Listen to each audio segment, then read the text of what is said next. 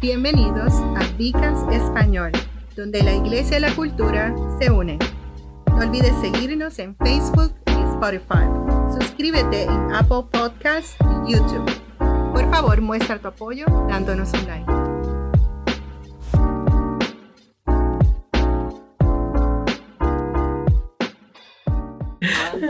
Dios les bendiga, Dios les guarde. Estamos aquí en eh, Vicast en español. En vivo. En vivo y a todo color. Eh, este es eh, su hermano, su amigo, el pastor doctor Roberto González. Y me acompaña Freddy Román, pastor de cuidado congregacional aquí en Viva Church, para servirle a usted y al Señor. Amén. Y hemos estado eh, exponiendo, hablando, desarrollando desde el libro de los Efesios. Y para mí ha sido de mucha bendición toda esta serie que, ha durado varios meses. Eh, hemos hablado en las últimas dos veces de soy amado, soy recompensado. Y hoy vamos a desarrollar un tema muy importante, porque todos sabemos que estamos en guerra, ¿verdad que sí? Soy victorioso. O sea que aunque estamos en guerra, ya la victoria se nos fue concedida. Amén. ¿Y, qué significa esto de, de, guerra? Porque muchas veces los cristianos hablamos de que estamos en guerra, pero tenemos que desarrollar los detalles de lo que significa eso. Todo cristiano es un soldado en una guerra. Cuando no sabemos o olvidamos esto de nuestras vidas, que, que, la vida es una, de que nuestra vida es una guerra, no podemos darle sentido a muchas de nuestras luchas. Cuando esto sucede, interpretamos muchas veces erróneamente las cosas negativas que pasan en nuestra vida y a veces decimos que, que, o que Dios está enojado con nosotros o que Dios está emitiendo juicios y, y, y, eso no es cierto. Eh, la, la, en realidad nuestras situaciones no son resultado del juicio de Dios, sino que son resultado de muchas ocasiones de, de, un ataque del enemigo o de alguna situación donde nosotros mismos, alguna otra persona o el enemigo ha puesto la mano. Dios había derramado su juicio sobre Jesús en el momento de la cruz. O sea que en ese momento Él cargó sobre ti todo eso, sobre Él, perdón, todo eso de nosotros para, que, para que llegáramos y estuviéramos en Cristo, Él llevó sobre, sobre Él en la cruz todas estas cosas. Y al hacerlo, ya ha reclamado la victoria sobre el enemigo. Es decir, que la, condenación que había sobre nosotros, Jesús la quitó de nosotros y se la, puso, sobre, él. Se la llevó sobre Él y la, la, clavó en la cruz, vamos a ah, decir así literalmente. Eh, las dificultades de la vida pueden fácilmente hacernos olvidar que ya somos victoriosos en Cristo y hacernos perder la esperanza. A veces incluso podemos culparnos a nosotros mismos, a, eh, entrar en lucha con otras personas por una situación y algunos de nosotros inclusive, inclusive podemos, podemos culpar a Dios. Eh, nuestros problemas son debido a nuestro propio pecado, al pecado de otra persona, pero nunca son culpa de Dios, porque Él es bueno y no puede ir en contra de su carácter, no puede causar pecado. No puede porque eso no es la naturaleza de Dios. La Biblia dice que Dios es amor. Dios es amor. Sin embargo, detrás del pecado sí, eh, está Satanás. Y esto es bien importante que lo hablemos, eh, Roberto, porque como tú decías anteriormente, muchas veces creemos que Dios tiene la culpa y a veces nosotros tomamos malas decisiones a veces hacemos cosas que no deberíamos hacerlas. O a veces otra persona toma malas decisiones que, que, envuelven a uno. Y uno piensa que, que, Dios no estuvo al cuidado, que Dios no sabe lo que está sucediendo, pero a veces un hermano, una hermana, un, un, un, jefe Alguien toma una mala decisión y, y, tú eres... lamentablemente cargamos con, con, con la, con, la consecuencia. Y, y, si bien nosotros tenemos responsabilidad moral por nuestro pecado, Satanás también es responsable hasta, hasta cierto punto. Él es un engañador. El diablo se deleita cuando nos unimos a él en rebelión contra Dios.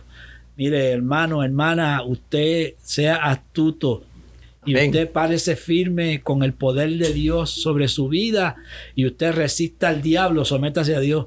Y, dominará. Y, el diablo irá de ti. Huirá, Así que a, lo largo de la carta de los Efesios, Pablo discute eh, eh, Satanás y los poderes demoníacos con frecuencia. El propósito de Pablo es hacernos conscientes del aspecto espiritual de la vida, ayudándonos a dar sentido a algunos de los problemas que podemos enfrentar. Pero sabiendo todo esto, ¿por qué a veces nos sorprende el hecho de que estamos sufriendo? Cuando se nos presenta el Evangelio o el estilo de vida cristiano, podemos entrar con un entendimiento muy básico de que Dios me ama y solo desea el bien para mí sacamos de contexto muchas veces lo que dice Jeremías 29:11, que aunque es un versículo que contiene verdad, no significa que todos los aspectos de nuestra vida está, estarán llenos de momentos maravillosos y gloriosos. Si queremos comprender mejor nuestro sufrimiento, primero debemos aprender lo que podamos sobre nuestro enemigo. Sí, porque la palabra dice que tenemos que conocer las artimañas de nuestro enemigo, ¿verdad que sí? Eso es correcto. Y dice que nuestras luchas no son contra carne ni sangre. O sea, en otras palabras, muchas de las situaciones que tenemos quizás no son directamente por las obras del enemigo, pero de forma indirecta tiene, tiene que ver. Y entonces, pues, como, como cristianos, a veces pues tratamos de poner a Dios nuestro Padre en la situación de, de, que pondríamos nuestros padres terrenales, de que si quizás alguna situación surgió porque nuestro Padre terrenal no tuvo el cuidado o no tuvo apercibido, pues a veces como que llevamos eso a Dios y, y, y, y, eso no es así. O sea, tenemos que cambiar nuestra, nuestro enfoque y nuestra perspectiva. El enfoque y la perspectiva es que, que Dios es bueno no importando, no importando qué. Y muchas veces las cosas suceden por cosas que están sucediendo en el plano de nosotros. Yo digo, Roberto, que mira, eh, el errar el blanco, que es lo que se llama el pecado, tiene consecuencias. Sí, siempre. Y siempre que yo voy a hablar de esto, yo pongo un ejemplo. El azúcar. Tú le echas azúcar al agua y no tiene que venir Dios, no tiene que haber rayos y centellas. ¿Qué le va a pasar al agua que tú le echas azúcar? Se endulza. Se endulza. ¿Por qué? Porque el azúcar tiene una propiedad que es endulzar. Así como la sal tiene la propiedad de salar. Bueno, el pecado tiene una consecuencia en sí misma. Tiene una propiedad. Tiene una propiedad que el pecado causa eh, dificultades, muerte, enfermedad, muchas Separación, todas las consecuencias que, provienen del pecado. ¿Y, quién es nuestro enemigo? Efesios 6:12 dice, porque no tenemos lucha contra carne y sangre, sino contra principados, contra potestades, contra los gobernadores de las tinieblas de este siglo, contra huestes espirituales de maldad las regiones celestiales. Casi nada. esa, esa, esa, lista, gracias a Dios que tenemos la victoria. Amén. Si no tuviéramos la victoria, esa lista era para salir corriendo. Nuestro amigo es, nuestro enemigo es aquel que no podemos ver. Él ha estado trabajando contra el reino de Dios desde el tiempo, desde el Génesis. Y la Biblia se refiere a él como Satanás. O sea, ¿quién es Satanás? No se sabe mucho acerca de Satanás. Sin embargo, lo que sí sabemos de él es que una vez fue un ángel que por su orgullo creció y, lo, y quiso hacer rebelión contra Dios.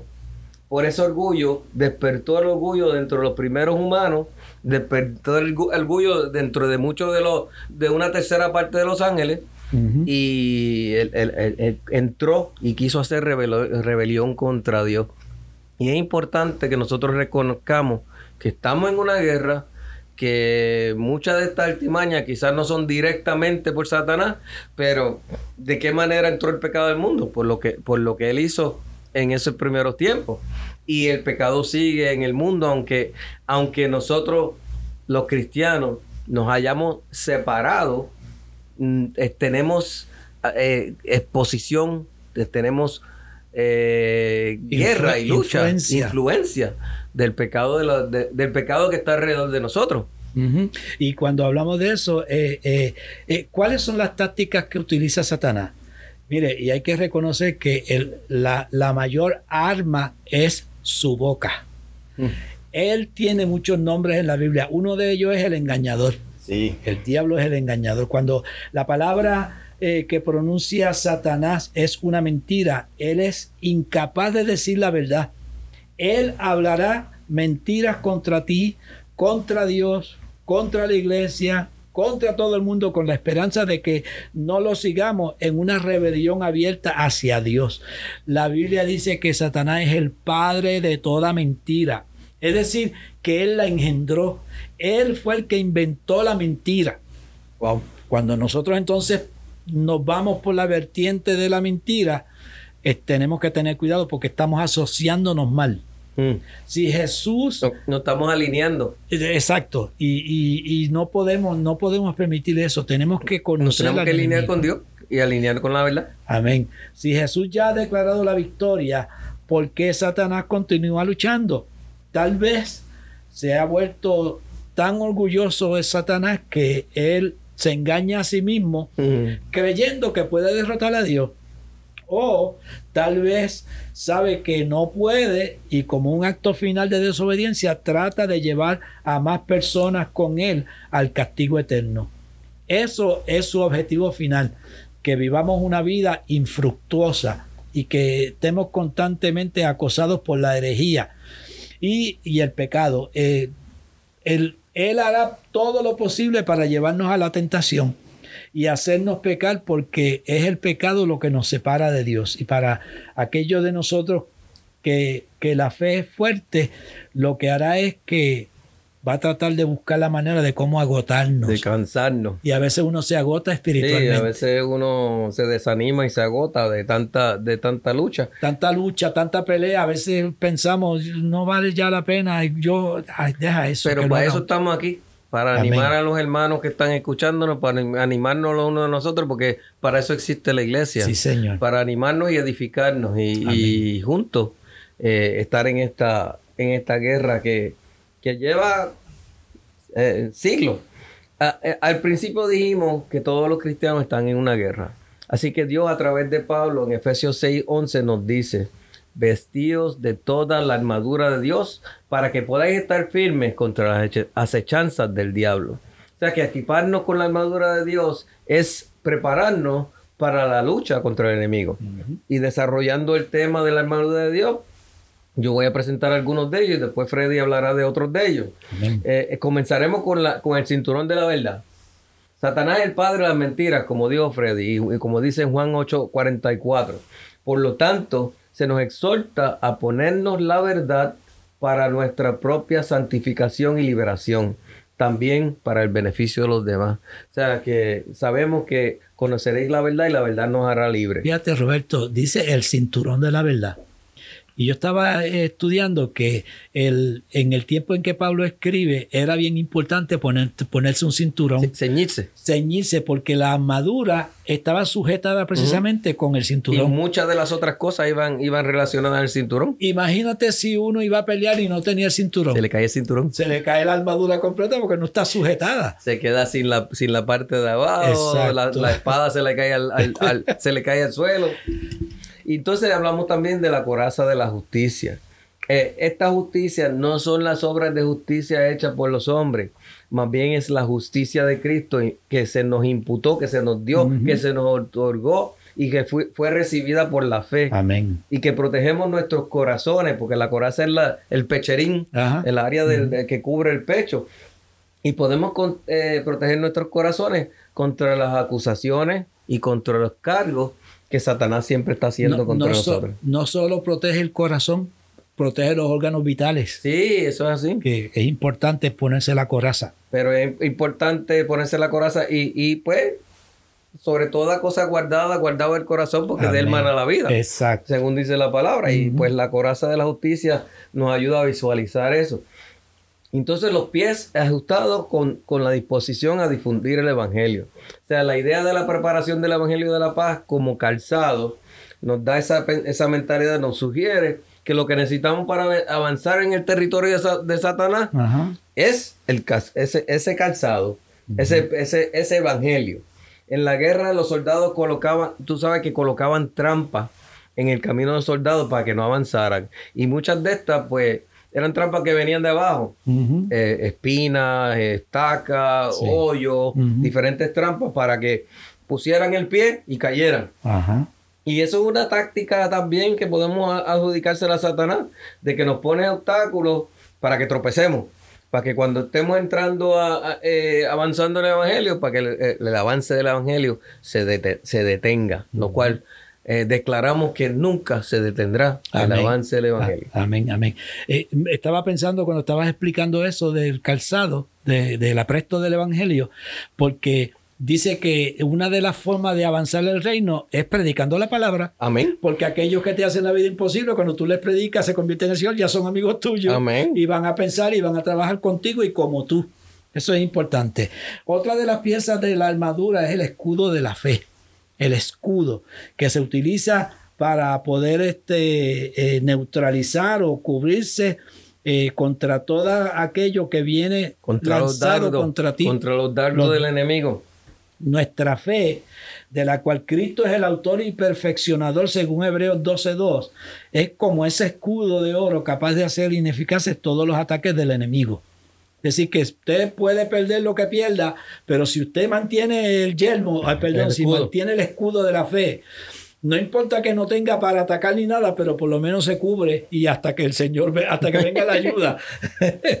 Entonces, eh, eh, tenemos el yelmo de la salvación. El yelmo es lo que se pone en la cabeza y nuestra cabeza es donde nosotros tenemos nuestra mente. Ahí tenemos nuestros pensamientos. Cuando eh, a veces se han apoderado de la esperanza segura del Evangelio de la vida eterna, no recibirán falsa doctrina ni darán paso a la tentación de Satanás cuando tenemos la coraza, cuando tenemos el yelmo de la salvación, perdón, porque nos va a cubrir la mente y entonces vamos a tener la mente ocupada en las cosas del Señor. La persona inconversa no tiene esperanza de luchar contra los golpes de la falsa doctrina porque su cabeza no está protegida. Entonces también tenemos la espada. La espada del Espíritu es la única arma ofensiva que se nos da en Efesios 6, 10 al 20 es la palabra de Dios. Cuando nosotros usamos la espada del Espíritu, es la palabra del Señor. No hay alma espiritual mayor, no es concebible. En la tentación de Jesús en el desierto, Jesús utilizó la palabra de Dios siempre que le contestó a Satanás, le contestó por la palabra. Y esa misma palabra está disponible para nosotros. Nosotros somos victoriosos porque hemos sido equipados con la armadura que Dios nos ha provisto. Tenemos una guerra que librar y perdemos si no continuamos perseverando a través de Cristo. Van a venir tiempos difíciles, nos van a derribar, pero no nos, nos, no nos ha dado la fuerza, perdón, pero Dios nos ha dado la fuerza para levantarnos. La victoria ya nos fue entregada en la cruz y la victoria es nuestra para agarrarla. Así, si nosotros elegimos caminar en victoria, porque esa victoria ya no fue otorgada, tenemos que echarle mano y arrancar en el nombre de Jesús. Hermano, ponga en, en la nevera, en el espejo del baño, en el espejo de su cuarto, ponga ahí esa parte de la armadura del Señor para que cada día cuando usted se levante y vaya a salir de su casa, usted se asegure que salga cubierto con la armadura de Dios. Usted se lee esos versos antes de salir de su casa y, entonces sí se prepara para lo que pueda venir durante el día. Se prepara dentro de, dentro de lo que está dentro del yelmo, que es su, su cabeza, su mente. Se prepara para esa guerra que va a tener todos los días. Porque nuestra lucha no es contra carne y sangre y tenemos que saber cuáles son las altimañas. O sea, eh, muchas veces entramos en guerra con el compañero de trabajo, entramos en, guerra con el, con el familiar, el hermano, la hermana, o con el papá, o con la mamá, o con el hijo. y, nuestra guerra no, no está diseñada a ser en contra de ellos, está diseñada en, en ser en contra de personas que está causando la división, que está causando esa situación, porque no quiere ver la unidad familiar, no quiere ver la unidad en la iglesia, no quiere ver la unidad en el mundo. Y eso es una unidad que nosotros esperamos y, la esperamos hasta que Cristo venga. Y hay que tener cuidado, el enemigo utiliza muchas tácticas. Lo trató de hacer, de hacer con Jesús cuando Jesús dijo, voy, voy a Jerusalén, me tengo que ir a Jerusalén. ¿Qué le dijo Pedro? No te vayas, quédate aquí. Muchacho, no vayas para allá. ¿Y qué le dijo Jesús? Atrás de mí, póngase detrás de mí, Satanás. Dice, apártate de mí, Satanás O sea, no le dijo Satanás a Pedro, le habló al espíritu, que estaba hablando. y pues hemos estado aquí hablando acerca de soy victorioso. Eh, una palabra extraída desde el libro de Efesios, eh, entiendo que ya estamos completando esta serie de Efesios que ha sido de mucha bendición. Y con ustedes, este ha sido su servidor, el doctor pastor Roberto González, y conmigo ha estado el hermano pastor de cuidado congregacional Freddy Román, para servirle a usted y al Señor. Que Dios nos los bendiga, que Dios les guarde y lo esperamos en nuestro próximo Vicas. Bendiciones. Gracias por acompañarnos en Vicast Español. No olvides seguirnos en Facebook y Spotify. Suscríbase en YouTube y Apple Podcasts. Por favor, muestre tu apoyo con un like. Esto hace que crezca el Vicast y a expandir el Evangelio.